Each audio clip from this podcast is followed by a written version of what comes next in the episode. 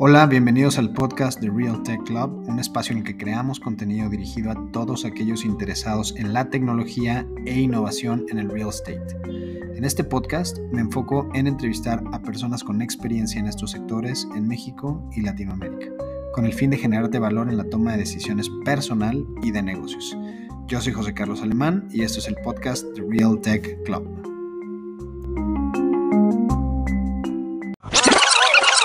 Bienvenidos al décimo y último capítulo de esta primera temporada de Real Tech Club, del, podcast de Real Tech Club. Y bueno, como es costumbre, eh, hoy también estoy muy, muy feliz. Siempre estoy feliz de tener invitados, güey, y hoy eh, no es la excepción, eh, porque tenemos un gran, gran estratega en la operación de activos de renta de corto plazo como invitado, este, o lo que se llama, lo que conocemos en inglés como short-term rentals. Este, a Ise Rabinovitz. Eh, bienvenido a este espacio de creación de contenido para todos aquellos que están interesados en real estate desde sus diferentes aristas y también en la tecnología como facilitador de procesos. También tenemos a Jorge Briseño, gran amigo y, coanfitrión de este espacio. El gracias. Nombre, gracias. El nombre de este podcast es eh, Short, Short Stay Market, Short Stay Market o Short Term Rentals Market en México. Eh, nuestro invitado de hoy es Iser Rabinovitz. Y bueno, Iser, es un gusto tenerte aquí en este espacio. Como ya dijimos, pretende generar contenido para, para aquellos interesados en la tecnología y en la industria inmobiliaria. Y esta vez desde la óptica del mercado de rentas de corto plazo, ¿no? Hemos tenido invitados eh, desde, desde varias ópticas o que son especialistas en varias ópticas del negocio inmobiliario. Y bueno, ahora nos toca hablar de este fenómeno que está en México, pues muy vallante, Muchísimas, muchísimas gracias por haber aceptado la invitación. Gracias a ti, estimado. La verdad es que un gusto y encantado de estar aquí con ustedes platicando un rato. Buenísimo, señor. Pues mira, eh, como te comentaba, vamos a, vamos a dividir un poco el, el, episodio en conocer de tu experiencia profesional, un poquito cómo has estado acá, cómo has llegado acá. Este, después nos metemos al mercado y me quisiera clavar muchísimo con saber más de YouLive. ¿No? Que es justo la, parte importante de, este contenido. Entonces, pues háblanos un poquito de ISER, quién es ISER, cuál ha sido su trayectoria y, principalmente qué lo llevó a estar donde hoy estás, ¿no? Liderando esta empresa que evidentemente ha tenido un crecimiento muy, muy importante en los últimos dos años. Venga, eh, bueno, tengo 38 años, soy de Guadalajara y llevo 22 años, 23 años en Ciudad de México eh, un poco qué me trajo o cómo llegué a este negocio. Los últimos 10 años de mi vida estuve involucrado en Meor, que es una desarrolladora fondo de inversión, en, en el cual me tocó liderar 47 proyectos, principalmente comerciales y algo industrial. Eh, hablando un poquito de Meor, nos dedicamos al tema de desarrollo principalmente comercial y últimamente más industrial. Y bueno, son proyectos inmobiliarios en los cuales hacemos build to suit, en el sentido de retail. Empezamos mucho haciendo standalones y algunos eh, placitas comerciales amarrados o vamos a ir proyectos que nacen con el inquilino en la mano, ¿no? Por así decirlo. No especulativos. Y bueno, Meor tuvo un crecimiento impresionante los últimos 15 años y de alguna manera esa fue mi incursión al tema o al, mercado de los bienes raíces, ¿no? Eh, tengo conocimiento del tema industrial, tema comercial y bueno, este negocio sale un poco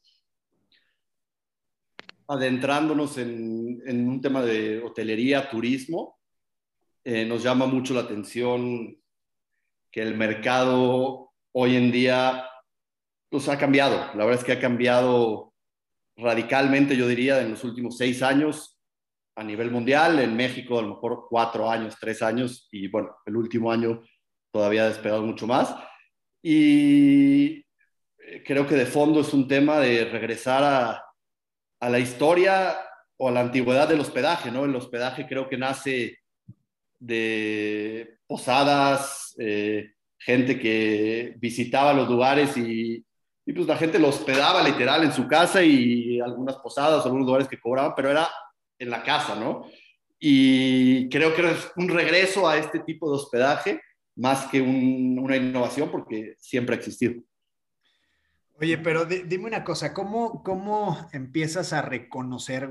Porque yo, me gusta mucho hablar a mí de los, de los ciclos, güey, ¿no? De los ciclos inmobiliarios que, que al final hay que estar como muy atento de lo que sucede. Por ejemplo, hablabas un poco de industrial hace rato y, y, empezar a medir el tiempo. Desde mi perspectiva, hoy estamos en un ciclo de mediano plazo, es decir, a, medio término, digamos, eh, en donde evidentemente tienes que aprovechar la compresión de caps, etcétera. Pero eh, digo, y ahorita nos metemos mucho a YouLive, pero en el mercado, ¿cuándo empiezas tú a, a oler o a olfatear esta necesidad o, esta falta, más bien, de unidades para proveer asilo, para proveer, digamos, eh, rentas vacacionales en el mercado en México. ¿Cuándo empieza a suceder y cómo te das cuenta acá? Bueno, yo creo que es, es un tema un poco de otros mercados primero. O sea, al final de cuentas, hay mercado, el mercado europeo, el mercado estadounidense, pues ya tiene seis, siete años que, que hay una tendencia fuerte a este cambio de, a este cambio de mercado, ¿no? De tipo de hospedaje. Y en México, yo creo que en general también, en algunos, algunos lugares de México, sobre todo el tema de Rivera Maya, Tulum, Playa del Carmen, etcétera, tiene cinco o seis años que el crecimiento, vamos a decir, de unidades en short-term rentals ha sido bastante, bastante agresivo, ¿no? En, en seis años se han logrado 250 mil unidades. Hoy en día en la República hay alrededor de 250 mil unidades operando cosa que si lo comparas contra cuartos de hotel, que hoy en día debe haber alrededor de un millón de cuartos de hotel, pues el tiempo en que tardó en tener el 25, 20% del mercado, vamos a decir seis años, lo que para la hotelería tomó 100 años, sí creo que es un cambio en la tendencia fuerte y que, bueno, a lo mejor en los últimos dos años ha levantado todavía mucho más curiosidad, pero que ya tiene cuatro o cinco años el fenómeno, ¿no? Como tal. Claro. Oye, ese dato que, ese dato que mencionas está interesantísimo. Este crecimiento del 25% en 6, 7 años contra estos 100 que lleva la hotelería. Eh, yo te preguntaría a, nivel de industria, o sea, a nivel de short-term rentals industry, este, ¿crees que vaya en algún momento a desplazar? Y esta es una pregunta medio tricky porque hay que cuidar muy bien la respuesta de cara a los hoteleros, güey, pero ¿crees que en algún momento vayan, vayan a desplazar a los hoteleros? Y lo pregunto porque hay una fuerza y hay una vorágine impresionante en demanda de este tipo de espacios versus lo que hoy existe como un hotel, digamos, business class o incluso, incluso en la parte turística. ¿Tú crees que en algún momento se vayan a desplazar o van a seguir coexistiendo? No, yo creo que siempre van a existir los dos. Creo que sí hay una diferencia entre los productos y por más de que la tendencia última, y vamos a decir, yo diría, a lo mejor una generación millennial, que es la que más marca, vamos a decir, este tipo de hospedajes, si es hacia este tipo de hospedaje como short-term rentals, siempre va a existir un público y un mercado pues, que está acostumbrado o que busca los servicios eh, o ciertas cosas específicas que le gustan de un hotel, ¿no? Entonces sí creo que van a existir. Obviamente también, pues ya es un hecho. a ver, a nivel mundial, en Estados Unidos ya está prácticamente a la par el número de short-term rentals que el número de cuartos de hotel, 4.5 contra 5 millones alrededor de eso. En Europa hay ciudades como París, Londres, que ya superó el número de unidades short-term rentals contra cuartos hoteleros. Que es, que es una competencia y que es, el mercado se va a dividir, sí, definitivamente ya es un hecho, pero sí creo que hay un nicho para que ambos mercados, que tienen muchas similitudes, pero también algunas diferencias, coexistan y sigan existiendo. De, acuerdo, a fin de cuentas, digo, desde mi, desde mi punto de vista, eh, no como experto, como, como ISER, pero digo, yo lo veo desde fuera y, eh, y eh, satisface necesidades distintas, ¿no? Tal vez los, los cuates que nos vamos de fin de semana, despedida de soltero, Vallarta, no sé, digo, por citar un ejemplo, contra si te vas con tu familia y quieres algo de playa, all inclusive, tú, tu, tu hija y tu pareja y ya quieres Tal vez no salir de ahí, pero tener las comodidades y la atención de un servicio hotel. De un resort, sí, los resorts de alguna manera, sí, de acuerdo, de acuerdo. Y, en ese, y en ese mismo ejemplo también pudiera ser al revés, ¿no? O sea, existen familias que buscan espacios más grandes, que ya no quieren llegar a un cuarto de hotel, que quieren tener su cocina, que quieren tener ciertas cosas y van a... Entonces, es por los dos lados, sí es un hecho que pues, cada vez es más competencia y está representando una competencia directa, pero creo que es, hay mercado para, para ambos.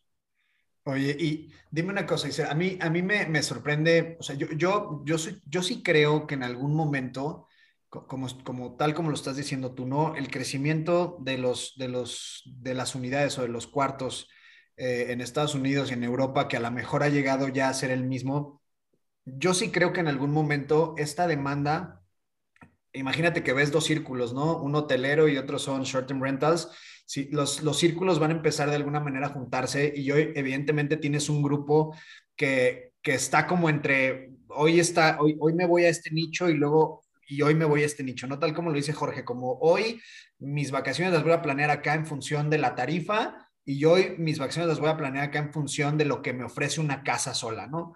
Este, porque hay veces que no tienes tanto tiempo, ¿no? Hay veces que no tienes tanto tiempo y dices, oye, yo no quiero perder el tiempo en lee las instrucciones, eh, saca la llave de la cajita, en, fin, ¿no? Como, como que todos estos, yo creo que es una cuestión mucho de practicidad, también mucho eficiencia y que cada vez los short-term rentals se van a especializar tanto que van a poder generar esta eficiencia que hoy generan los hoteles también, ¿no? Entonces, creo que esa parte está, está bien interesante. Y una de mis preguntas también era, eh, evidentemente, uno de los detonadores de demanda para empresas como la tuya eh, pues son estas plataformas como Airbnb, VRBO, etc.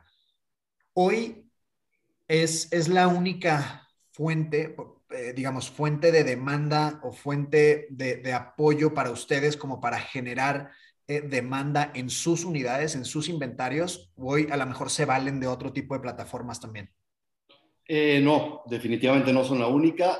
yo creo que yo lo dividiría en dos partes. Existe todo el tema de la, vamos a decir, de los huéspedes, clientes que recibimos a través de las OTAs, que como bien dices, Airbnb, VRBO, Booking, Expedia, etcétera. Pero también hay un mercado o una generación de huéspedes que es a través de venta directa a corporativos, empresas, embajadas, agencias de relocation, que buscan este tipo de hospedaje de mediano plazo, ¿no? Son un mes, dos meses, eh, entonces, no es la única, vamos a decir, la única fuente de, mercado. Es una fuente importante, definitivamente, pero no es la única. Buenísimo, buenísimo, señor. Oye, Iser, y ahora sí, pues a mí me encantaría dedicarle algo, algo de tiempo a, a ¿no?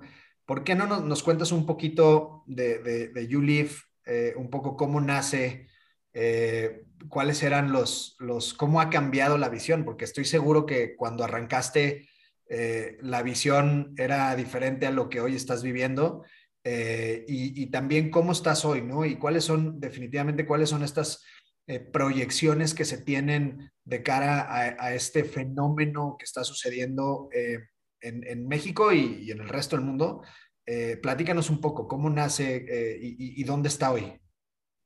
Venga. bueno, este proyecto nace hace tres años. Yo creo que si me preguntas cómo veo o de dónde nace o vamos a decir qué considero yo relevante del proyecto, creo que nace con una filosofía de trabajo en equipo. Yo soy el primer convencido de que todo lo que se quiere lograr y más si se quieren lograr cosas grandes, pues no se pueden hacer solo, ¿no? Necesitas armar un equipo de trabajo que congenie con tus ideales, con tu manera de pensar y con las metas que tienes. Entonces creo que esa parte me, me, gusta y creo que desde el inicio se ha formado un equipo de trabajo eh, del cual me siento muy contento y orgulloso de tener y creo que eso ha sido lo que nos ha ayudado a estar donde estamos hoy en día. Sí ha sido un crecimiento y un ritmo de trabajo para mí nuevo y, y divertido, por no decir otra palabra.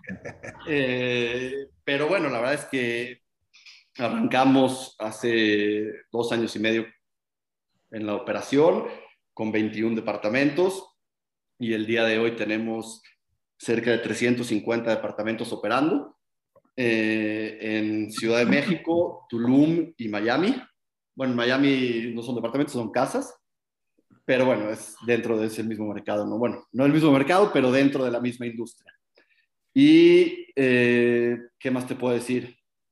Pues bueno, ha sido un, un viaje muy interesante, el cual he aprendido muchísimo, el cual me ha servido para personalmente y profesionalmente crecer. Y estamos felices en el sentido de que estamos convencidos que somos la mejor opción hoy en día en México para operar y para operar como tal, pero también para vender estos, esto, este tipo de producto, ¿no? Tenemos la verdad es que dos pilares que hemos desarrollado bastante fuertes, que es el hospitality, que al final de cuentas este negocio sigue siendo un negocio de servicio de atención, por más de que lo vistas de muchas maneras, si tú recibes al huésped como si estuviera en su casa, como realmente un anfitrión, y le demuestras que estás preocupado porque su estancia sea como te gustaría que a ti fuera, ¿no? Y realmente hay ese servicio, esa atención, el, el, corazón de este negocio fluye y hace que todo el cuerpo tenga sangre para hacer todo lo demás, ¿no? Entonces el corazón sigue siendo el hospitality y hemos creado un muy buen equipo de hospitality en el cual me siento orgulloso.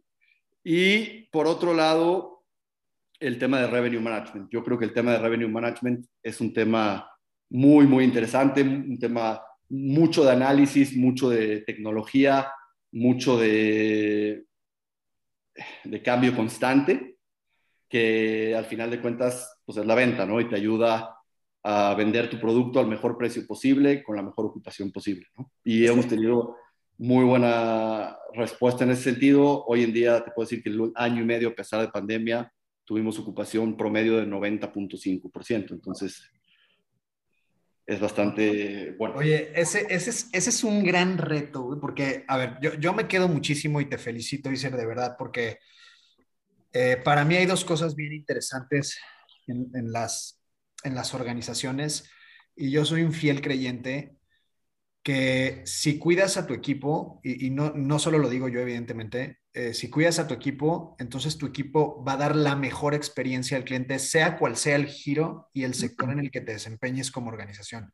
De verdad soy un fiel creyente y lo he, yo mismo lo he experimentado y me ha resultado, y ahora que lo tocas tú y que, y que te conozco, eh, ya también digo, oye, pues es, es cierto, ¿no? Si, si, tu equipo está bien, si tu equipo opera de manera sana, si tu equipo opera, evidentemente con cambios drásticos, como tú lo estás diciendo, eh, y, tú formas a tu equipo para estas vorágines que dices, oye, lo único constante en esta organización es el cambio, ¿no? Y va a haber un montón de, retos que ahí es donde yo quiero, yo quiero pararme un poquito. Tu empresa crece exponencialmente en los últimos dos años, Cícero, a pesar de la pandemia. ¿Por qué? Evidentemente es un tema de demanda, ¿no? Hay un tema de demanda grande, pero también entiendo que el mérito viene de dentro.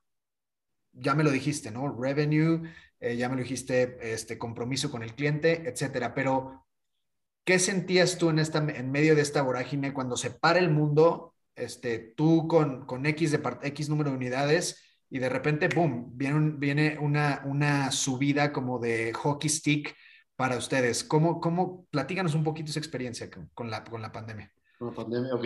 Digo, fue la verdad es que de rebote empezamos el negocio antes de la pandemia, el plan de acción, etcétera. Y sí, nos agarró a un mes de haber empezado operaciones. Eh, entonces, la experiencia fue un tema, yo creo que es un tema general de, a lo mejor un tema de, de cómo afrontar ciertas situaciones en la vida. No siempre creo que se puede ver el lado positivo y el lado negativo y y pues muchas veces nos quedamos en el lado negativo, cuando a lo mejor si volteas a ver el lado positivo le pudiera sacar muchas, muchas cosas.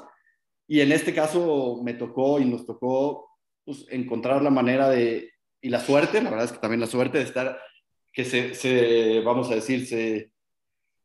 Se juntaron en algún punto. Se juntaron, sí, el empezar el negocio y la pandemia. Y sí, justamente el mercado de la hotelería con la pandemia fue muy golpeado y la gente buscó este tipo de hospedajes más locales, más grandes, más aislados, con otro tipo de características que los hoteles no tenían. Entonces se juntó, se juntó y y le dimos para adelante. La verdad es que sí, sí hubo dos, tres meses que fueron, fueron fuertes y complicados y podríamos haber dicho, oye, pues el turismo está de la chingada, eh, el, el, la gente no está viajando, etcétera, etcétera, pero encontramos la manera de darle para adelante y, y aprovechar esta situación del mercado de alguna manera.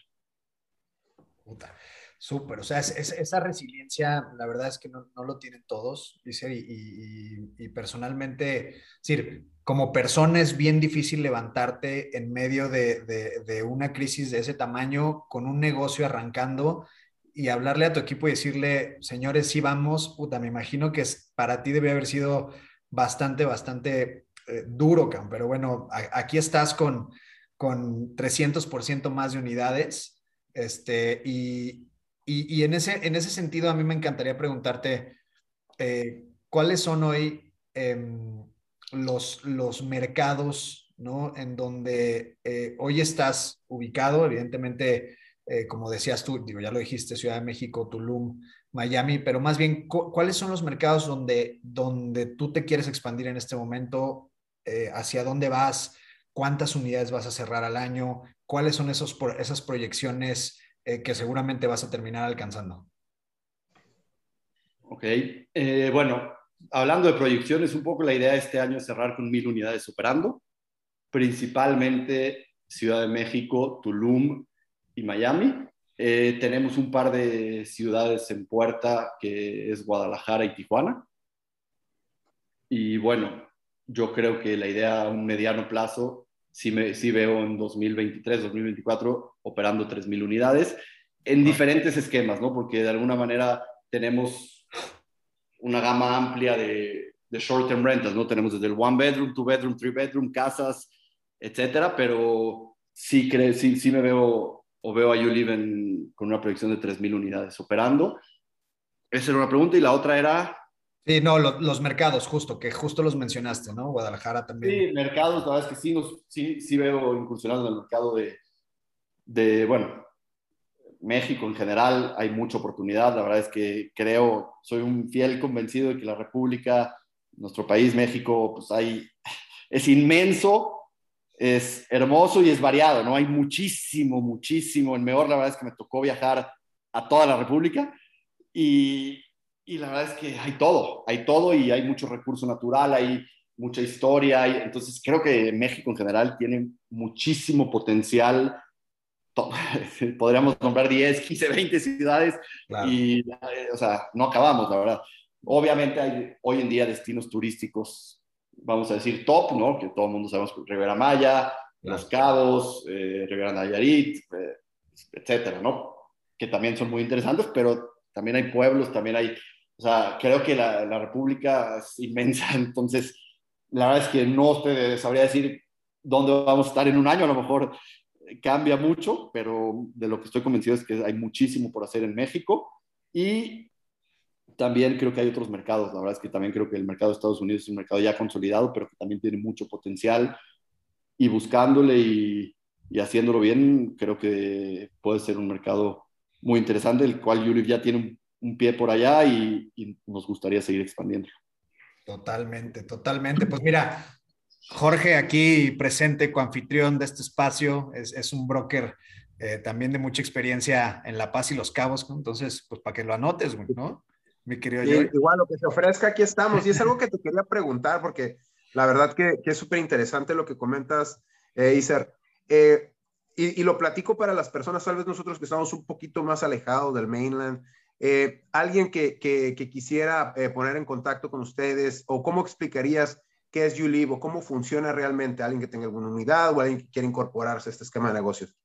Venga, sí, básicamente en YouLive somos una operadora, la cual eh, opera unidades en short-term rentals, en desarrollos, o vamos a decir, no, no diría desarrollos, a partir de de 20 unidades en un conjunto, en un residencial o en un eh, desarrollo, es algo interesante ya para YouLive. Y YouLive toma control y tiene diferentes esquemas, vamos a decir, de renta eh, o de operación, ya sea pagar algún, algún esquema de renta fija o algún esquema de renta variable en los cual, y en ambos ULIV toma control absoluto de la operación y de la comercialización de, estas unidades. Y ser en, términos de lo que busca ULIV, eh, ¿cuáles son las características de algún desarrollo que estaría buscando? Eh, y pongo el ejemplo, solo son desarrollos, desarrollos verticales o alguien que tenga casas en un, en un coto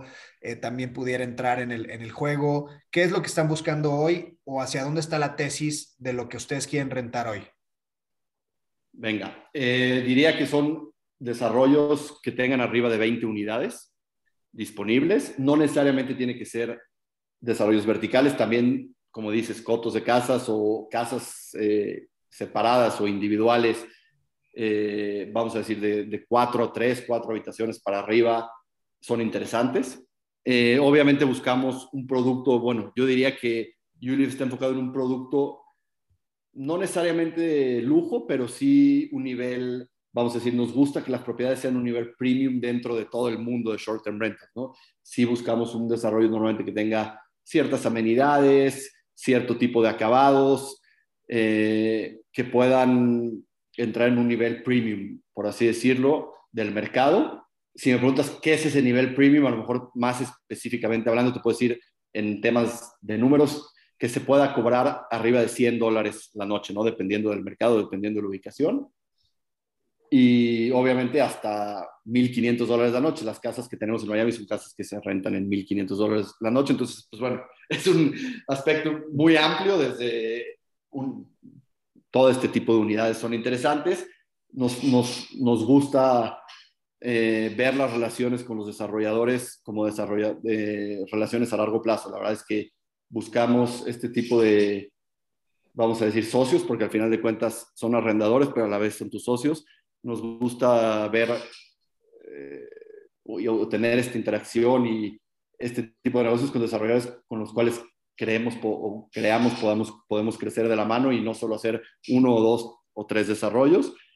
Un dicho de mi abuelo que nunca se me va a olvidar es primero el socio y después el negocio, ¿no? Entonces, sí es un tema para nosotros muy importante y bueno, con ganas de, de abrir 3.000 unidades en los próximos dos años, entonces, más que felices de, de que nos busquen, que nos contacten y, y, si hay negocio y si es interesante, seguramente lo haremos. Sin duda, sin duda alguna. Oye, y ya como, como, como último segmento, eh, cuéntame un poquito, Iser, de lo que, del, y ya pasando a la parte de tecnología, ¿no? Porque entiendo que eh, hoy ustedes están apoyados en, en plataformas tecnológicas, incluso al interior de su operación, eh, pero también al exterior. Cuéntame un poquito cómo se apoyan de la tecnología para, por ejemplo, poder ver resultados o, por ejemplo, para este, poner el inventario que tienen a la vista de los potenciales leads. Eh, ¿Cómo usan la tecnología ICER dentro de YouLive para poder eficientar procesos y para poder transparentar también hacia dentro de la empresa eh, todo lo que hoy están haciendo? Ok. Bueno, la respuesta sería un chingo. Sí, la verdad es que digo, hoy en día creo que la tecnología ya es, es, eh, bueno, es necesaria, básica, y más, bueno, desde este punto de vista, desde el punto de vista de YouLive, como bien dices, todo el tema de revenue, sin duda alguna, tiene muchísimos factores tecnológicos, eh, desde el tema de algoritmos para detectar subidas de precio, eh, seasonality, desde el tema de curvas de llenado, ¿no? Para ver, oye, pues yo tengo ya una ocupación del 50%, una tarifa de 120 dólares, entonces puedo subir la tarifa, puedo bajar la tarifa, o mi last minute o, el pick-up semanal fue X y en base a eso tomo esta decisión. Desde ahí, bueno, fue un rol importantísimo la tecnología, algoritmos para facilitar esta decisión que al final acaba siendo, y yo soy convencido de que no se puede sustituir la tecnología con o sea, con el tema humano, vamos a decirlo, pero sí te ayuda y te deja a pasos muy certeros o muy cerca de, de lo que tiene que ser, ¿no? Porque el tema numérico y analítico, yo también soy convencido que, pues al final de cuentas, eh, sobre todo en el tema de revenue, manda. Entonces, bueno, en esa parte de revenue muchísimo. Otra parte de revenue muy interesante que es el tema de posicionamiento, el famoso Search Engine Optimization en web, etcétera en cada OTA es diferente, ¿no? Entonces, el estar en la primera página de búsqueda cuando buscas Polanco, cuando buscas Tulum, en Airbnb o en Booking, implica muchos factores, muchos de ellos tecnológicos, que hay que entender y hay que tener las herramientas tecnológicas para dominarlos y, y poder estar ahí. Entonces, definitivamente en el tema de revenue es muchísimo y en el tema operativo también. La verdad es que yo creo que de este negocio uno de los factores importantes, bueno, hay dos o tres, pero uno es la economía de escala y otro es que el costo operativo de unidades de short-term rental es mucho menor al costo operativo tradicional de un hotel y esa diferencia es gracias a la tecnología, ¿no? O sea, al final de cuentas, por poner un ejemplo muy claro, ¿no? Todo el tema de el contacto directo con el huésped, ¿no? Al final de cuentas llegas a un hotel y estás acostumbrado a que tengas la recepción y el botones y el que, y etcétera, ¿no? Aquí, en este tipo de unidades, sí tienes un contacto, bueno, nosotros ofrecemos un contacto 24/7, cosa que no muchos hosts o anfitriones hacen, pero es muy tecnológico y está muy basado en un sistema el cual tienes un inbox unificado y contesta a través de todas las plataformas y los mensajes de llegar a todos los huéspedes en la plataforma en la que reservaron, etcétera, etcétera, y facilita la operación y bueno, todo el tema operativo, ese es un ejemplo, ¿no? Pero hay muchísimas cosas del tema operativo que definitivamente el grado que, que logres introducir en tu negocio de tecnología va a ser para ayudar y para mejorar y para simplificar, ¿no? Totalmente, totalmente. Esa, esa parte a mí me, me, me atrae un montón de cómo, de cómo lo están haciendo y evidentemente eh, pasamos, eh, y como yo lo puedo ver, es que pasamos de un, de un sistema de anfitriones casero a un sistema de anfitriones institucional. ¿Me explico? O sea, llevaron toda la experiencia de, porque al final Airbnb, me acuerdo perfecto, nació como, oye, hay un espacio subutilizado en tu casa, pues abres el güey que seguramente le, la quiere rentar por un costo más bajo, ¿no? Entre comillas. Eh, y luego vienen, vienen empresas como la tuya, Dicer, a revolucionar e institucionalizar esta experiencia de cliente, ¿no? Y a decir a los dueños, espérense tantito, hay una forma mejor de hacerlo. Y, y, creo que aquí es donde entra la tecnología para apoyar como toda esta operación, como bien lo dijiste, que para mí es algo, yo estoy casado con eso, a mí me encanta y esa es la razón del nombre del podcast, ¿no? Real Tech Club, algo que esté entre real, real estate y tecnología. Entonces, me, a mí me, me gusta mucho hablar de todo este tema. Eh, ya como... Sin duda, digo, nada más ahí creo que, justo como lo dices, a ver, al final de cuentas, creo que lo que estamos haciendo nosotros y algunas otras empresas no somos los únicos. Sí creo que los mejores, pero no los únicos. Eh, lo que estamos haciendo nosotros es más que, como dices, institucionalizar o profesionalizar, que sí, pero es un tema de llevar lo que la experiencia esta personal de alguna manera carecía o carece de que pues, muchas veces llegas a un departamento y viste unas fotos y llegas y las sábanas están sucias o no está bien la limpieza o, te dicen que hay cuatro juegos de cubiertos y solo hay uno. Entonces es poder brindar sin quitar esa experiencia de, llegar a un, lugar que no es un hotel, que es un departamento, que está bien amoblado, que está bien equipado, pero que tienes esa sensación de que estás en la casa de alguien y que estás en un lugar mucho más local que lo que normalmente los hoteles son, y llevar este servicio o esta estandarización de ciertas cosas para que el cliente o el huésped pueda tener un, una estancia, pues una estancia mejor de lo que esperaba y sí, la tecnología ayuda un chingo para esto. sí, no, totalmente. Dale, dale, Jorge, ¿quieres preguntar algo? No, no, no. No, digo, este, era nada ahorita, ningún tipo de intervención, pero yo recuerdo ahorita, este, me vino a la cabeza cuando me contaste hace muchos años, estábamos platicando una plática, este, ahora sí de compas y me decías, no, que es que realmente eh, la tecnología eh, eh, así, eh, eh, ya, había plataformas como, como Uber, pero me decías, realmente nos viene a simplificar la toma de decisiones, eh, la vida, el día a día, incluso el tema tan sencillo como pedir una pizza, este, tú ya no quieres salir, ni quieres hablar con nadie, ni quieres este, tener interacción con nadie. Es más, a veces hasta ni quieres ver a la persona que te lo entrega, ¿no? Entonces, es parte de esto, aplicándolo en un ejemplo tan burdo como este, es parte de lo que, de lo que podemos ver en ULive. O sea, tú llegas y sabes y vas a tener la certeza de que todo va a estar bien, todo va a estar en orden, todo va a estar optimizado. Totalmente, güey. Y, y, a, través, perdón, perdón, y a través de lo que, de lo que comentaba, de lo que comentaba Iser, o sea, tienes, tienes tal vez un sistema en donde, tiene, en donde vas a tener asistencia las 24 horas sin necesidad de, de, de, que, te, de que te saque de tu, de tu mood este, cualquier cosa que necesites sin que te saque de tu mood, de tu estante, de lo bien que te lo estás pasando. Oye, eh, sucedió, me imagino, corrígeme si estoy, en, lo, si estoy equivocado, pero algún tipo de desperfecto, pues asiste de manera eh, a través, de la, a través de la, del sistema de inbox, pero sin necesidad de ponerte en contacto con alguien, ¿cierto? Es correcto, y si necesitas ponerte en contacto con alguien, ahí estamos para solucionar, pero es correcto, simplifica mucho esta parte de tener esta cercanía con el huésped sin, necesitar, sin, sin la necesidad de estar ahí 24/7. Oye, no, pues ha, ha, sido de verdad, hemos sido muy afortunados acá, Jorge y yo, de, tenerte, mi querido Iser, platicándonos de, de, de, tu bebé, de You Live, de ti, de tu experiencia y de, y de los datos que diste a mí me sorprendieron muchísimo. ¿eh? Yo la verdad no tenía idea de lo que estaba sucediendo a nivel Estados Unidos, Europa y hoy a nivel México este, eh, me parecieron sorprendentes de verdad y, de verdad te auguro un montón de éxito tal como lo estás teniendo hasta ahora. Eh, te agradezco nuevamente y bueno, me, despido, agradezco a todos los que nos escuchan. Espero que esta plática y esta charla con Ise Rabinovich haya sido de verdad muy útil para si quieres, si tienes un desarrollo y, y le quieres hablar a Iser, adelante. Ahorita nos dices un poquito los canales, Iser. Si, si solamente te quieres enterar de cómo funciona el negocio, qué bueno. Si solo o quieres emprender también, qué bueno. Hoy eh, está habiendo muchos nichos bien interesantes fuera de los que ya conocemos, ¿no? Fuera de lo que Iser hizo previamente, hoy se están abriendo nuevas oportunidades en el mercado inmobiliario, como es el caso de Short Term Rentals y el caso de YouLive en este caso.